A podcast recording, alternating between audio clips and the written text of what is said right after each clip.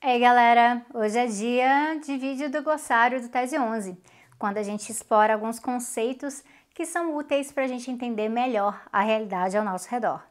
E hoje nós vamos com um conceito que tem muita relevância para o contexto brasileiro e do sul global em geral. Nós vamos com R de racismo ambiental.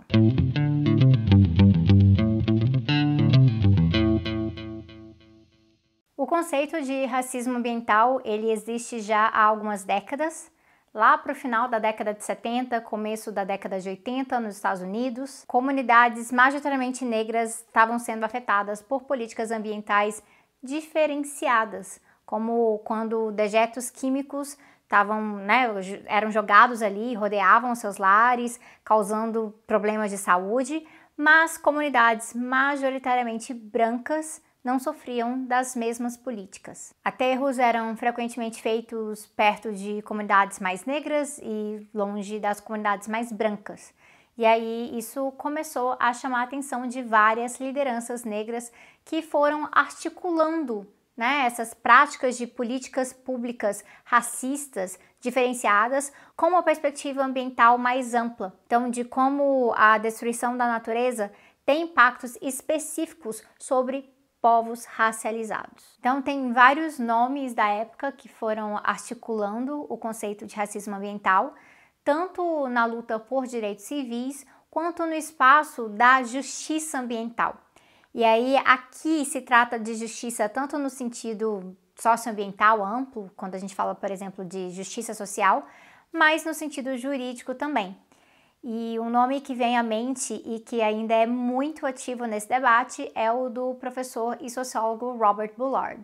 Ele é pioneiro da justiça ambiental. O trabalho dele articula bastante a questão do racismo ambiental com o uso diferenciado do solo, da terra e do território. Mas no Brasil e na América Latina, o conceito de racismo ambiental também é bastante usado e não só no meio acadêmico. Movimentos sociais abraçaram esse conceito porque ele ajuda a explicar o impacto desproporcional da destruição ecológica para cima de comunidades que vivem em territórios que são territórios ameaçados, é, territórios em disputa ou abandonados, negligenciados. Isso significa que quando tem enchente, as comunidades pobres elas sofrem mais, até porque há menos política pública de prevenção, de adaptação e de realmente colocar estrutura mesmo nessas comunidades. Num país como o Brasil, onde raça e classe estão tão interligados, isso significa que são comunidades pobres mais afetadas,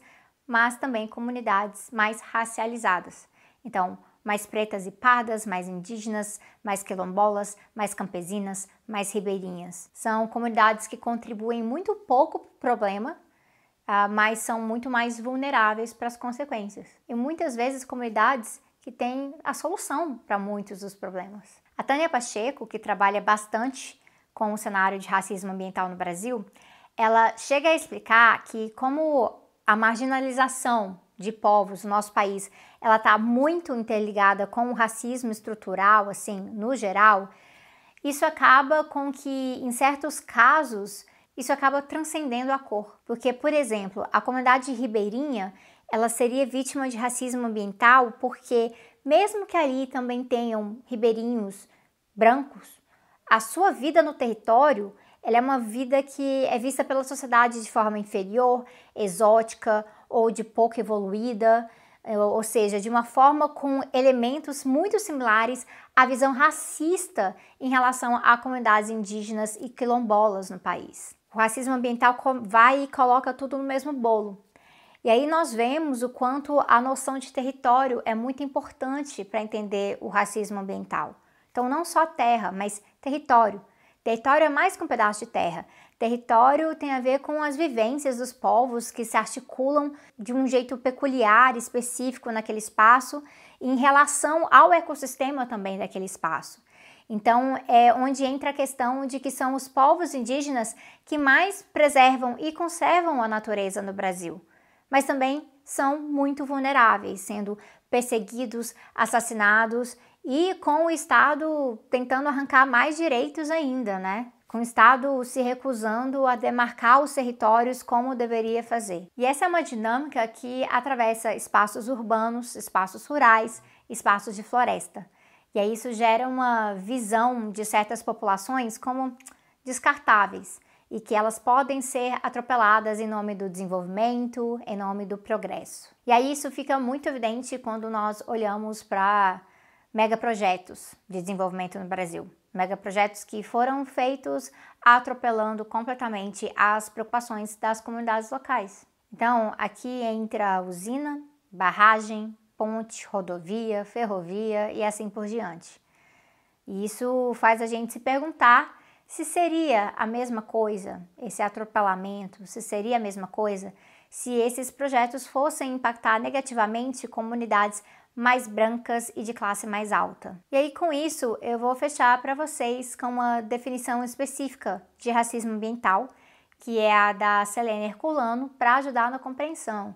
E todos os artigos, tá? Tá tudo na listinha de referências, tá bom? Bora lá. Da definição, ela diz assim: racismo ambiental é o conjunto de ideias e práticas das sociedades e seus governos que aceitam a degradação ambiental e humana com a justificativa da busca do desenvolvimento e com a naturalização implícita da inferioridade de determinados segmentos da população afetados: negros, indígenas, migrantes, extrativistas, pescadores, trabalhadores pobres que sofrem os impactos negativos do crescimento econômico e a quem é imputado o sacrifício em prol de um benefício para os demais.